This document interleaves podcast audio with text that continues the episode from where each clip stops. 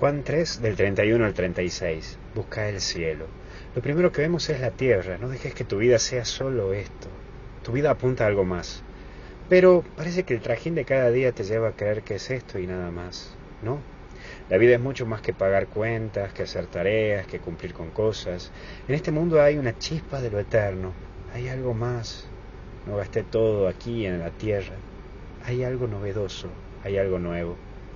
Pero también aparece el cielo, que hoy Jesús te recuerda que viene a mostrar el sentido a todo, a eso que haces que vivas y también que le da sentido a lo que haces y a lo que vivís.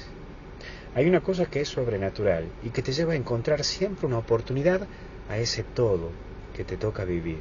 Por eso no cerres tu vida, déjalo abierto a eso que es eterno, novedoso, nuevo. Pero por último vemos la paz. La paz a la cual Dios te da una oportunidad siempre y te invita a algo nuevo. Y eso nuevo se hace eterno. El encontrarte con Dios te hace grande y te hace eterno, no lo olvides. Porque un ser vivo que mira el cielo y que camina en la tierra es un cristiano enamorado de la vida y enamorado de Dios.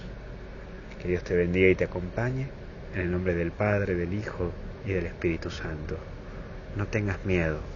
Dios te presenta algo nuevo y algo eterno. Cuídate.